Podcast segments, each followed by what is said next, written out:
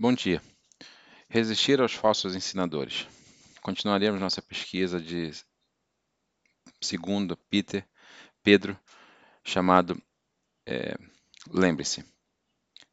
A mensagem de hoje é um aviso intitulado Resista aos falsos ensinadores. O versículo tema é 2 Pedro 2,2. Haverá falsos professores entre vocês. Nos últimos dias de sua vida, Pedro estava muito preocupado com o falso ensino, infiltrando-se na igreja corrompendo a mensagem evangélica e confundindo os seguidores de Jesus. A linguagem direta, mesmo dura nesta passagem, revela a gravidade do problema. Em nossa cultura, com um ataque agressivo externo contra as crenças, práticas, especialmente os padrões morais, devemos ter certeza que reconhecemos a doutrina correta. Pedro nos deu a orientação sobre isso. Então, como é, resistir aos falsos ensinadores? Primeiro, a gente tem que reconhecer os falsos professores. É, Pedro começou seu aviso contra o falso ensino, descrevendo os homens que comunicariam este evangelho incorreto. Em Pedro 2, 1 diz: é, Mas também havia falsos profetas em Israel, assim como haverá falsos profetas entre vocês é, identificar os falsos professores atuais como falsos profetas. Eles ensinarão inteligentemente suas heresias destrutivas sobre Deus. Ah, em grego, a heresia significa o partido, a facção, a escola de pensamento, mas esses ensinamentos foram prejudiciais. E até mesmo se volta contra o seu mestre, que os comprou. O ensino distorcido do apóstolo sobre Jesus, apesar do seu sacrifício pelo pecado, a instrução moral é, é, desobedecida, é, e deles fará um fim rápido e terrível. Pedro informou os destinatários de sua carta que nem todos alegavam ser um professor cristão do Evangelho eram verdadeiros. Então, os crentes precisavam ver ser exigente. Ele lembrou que houve pessoas disseminando a doutrina distorcida, entre o povo de Deus. Então, eles tinham que ser capazes de identificar essas notícias é, incorretas sobre os dos instrutores. No versículo 2 diz: Muitos seguirão seus ensinamentos malignos e a vergonhosa imoralidade, e por causa deles, o Cristo, seu verdadeiro caminho, serão difamados. As pessoas seguirão esse falso ensinamento que prescreveu como é, fácil, é, que não exigiu arrependimento ou uma vida piedosa. Essa tipo de fábrica ensinou uma forma de liberdade que promovia a imoralidade sexual, que seria bastante popular, mas desonraria Cristo e distorceria a verdadeira mensagem evangélica. Pedro expôs ainda mais o caráter desses professores é, é, falsos. Na primeira parte do versículo 3 diz: e, em sua ganância, eles inventarão mentiras inteligentes para pegar o seu dinheiro. Esses homens desonestos procuraram ganhar seguidores para si mesmos, não para Jesus, para que pudesse usar sua popularidade e explorar as pessoas financeiramente para o ganho pessoal. A segunda metade do versículo 3 diz: Mas Deus condenou há muito tempo, e a sua destruição está a caminho punido por é, distorcer o evangelho e usar o ministério para ganhar riqueza. Caráter defeituoso desses homens expôs é, o que eles ensinaram e revelou sua falsa natureza espiritual. Em nossa cultura, há muitas pessoas, incluindo celebridades, no ministério cristão, do esporte, entretenimento, influenciadores da internet, que estão dizendo, nos estão dizendo quem é Deus e o que a mensagem do Evangelho consiste, o que é na moralidade é aceitável. A credibilidade das opiniões espirituais de uma pessoa é determinada pelo seu caráter.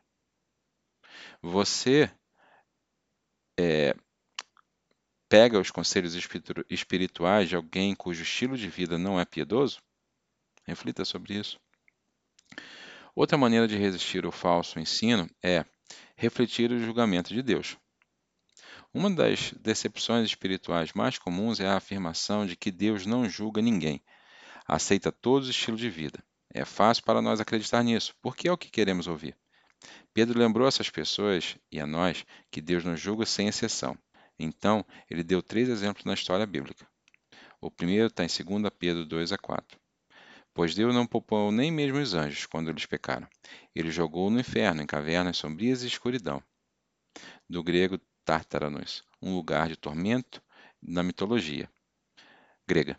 Escritores judeus adaptaram este conceito, encontrando é, em Enoque 22.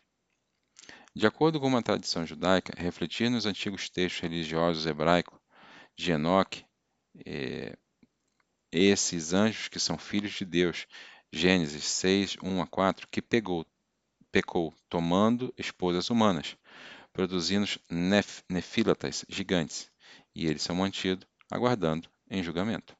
Pedro afirmou que Jesus até puniu os seres espirituais criados para servir quando pecaram. E ele continuou no versículo 5: E Deus não poupou o mundo antigo, exceto por Noé e sua família de Sete. Noé alertou o mundo do julgamento justo de Deus. Então Deus destruiu todo o mundo das pessoas ímpias com uma grande inundação. Gênesis 6 a 7. Deus destruiu o mundo que ele criou e todos seus habitantes, além da família de Noé para eliminar a maldade, a corrupção, a violência que encheram a terra. Gênesis 6, 5 a 8.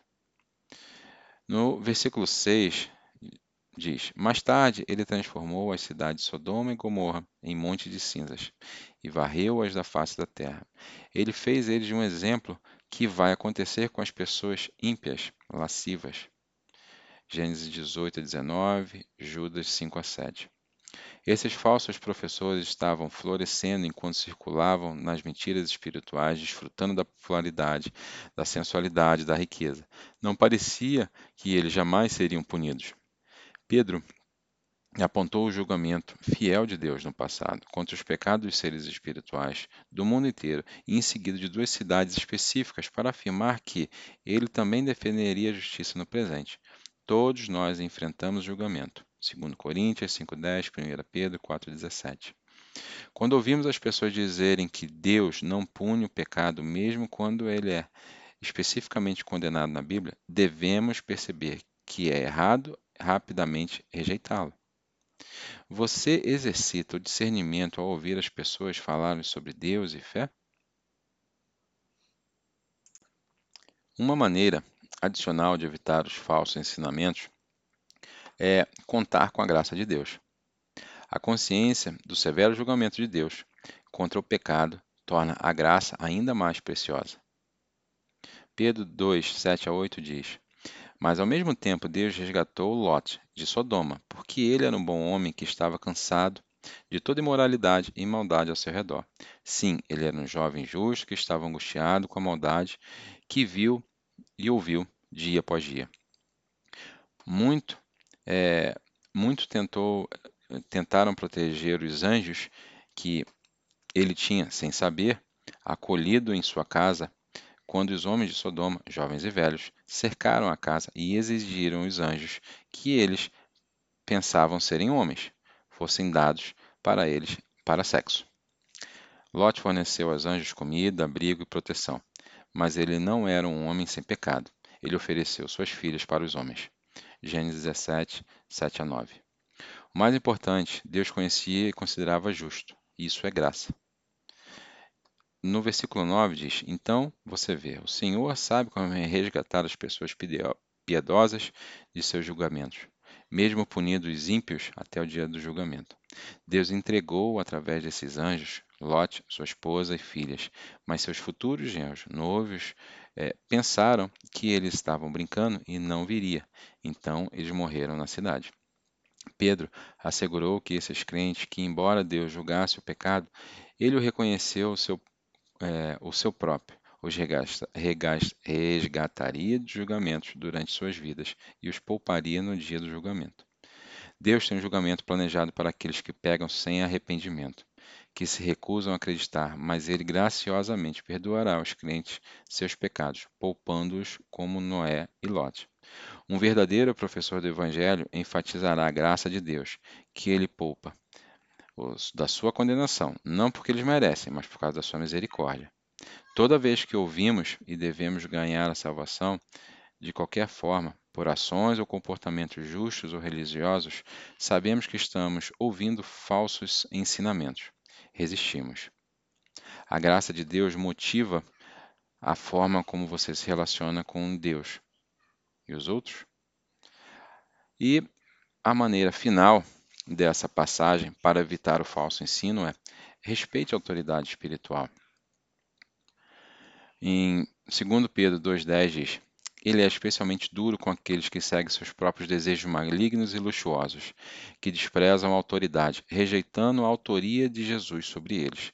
Essas pessoas são orgulhosas e arrogantes, ousando até mesmo zombados gloriosos. Provavelmente se refere a seres poderosos no reino espiritual, tronos, reinos, governantes, autoridades do mundo invisível, sem tanto como é, temer. Esses falsos profetas formam suas próprias opiniões, seguem seus próprios desejos e encorajam os outros a fazê-lo também, desconsiderando a direção de Deus das Escrituras. Pedro afirmou que mesmo os seres espirituais que não exerciam autoridade espiritual e a percepção que os falsos professores afirmaram ter, como duvidar do retorno de Jesus. Judas 8 a 10. 2 Pedro 2,11 diz: Mas os anjos, embora seriam muito maiores em poder e força do que esses falsos professores, nunca falaram desrespeitosamente contra os religiosos. Ao contrário, é, eles não falariam contra os seres de alto escalão. Esses falsos professores ignoravam a autoridade dos seres espirituais e até zombaram deles.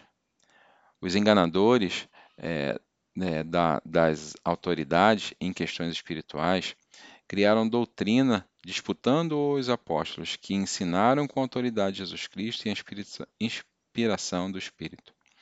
Devemos ter cuidado quando os pastores e professores inteligentes, convincentes e visíveis criam doutrina teológica que dizem vir da Bíblia, ou pior, do próprio Deus diretamente, mas não soa como qualquer coisa que lemos na palavra de Deus. Então eu pergunto: aceitamos o que alguém diz, especialmente alguém que gostamos, sem perguntar se suas palavras de conselho e sugestões estão alinhadas com a palavra de Deus? Examinamos a Bíblia para descobrirmos se o que estamos ouvindo é verdade? Como está escrito em Atos 17 a 19? Então, nós deixamos aqui os nossos voluntários é, e cuidadores que estarão aqui na frente em todo o saguão e na sala de conexão. E deixo vocês com um versículo de memória, que é Romanos 3, 24, que diz: No entanto, Deus, em Sua graça, nos faz livremente à sua vista. Ele faz isso através de Cristo Jesus, quando nos libertou da pena por nossos pecados. Amém e bom domingo.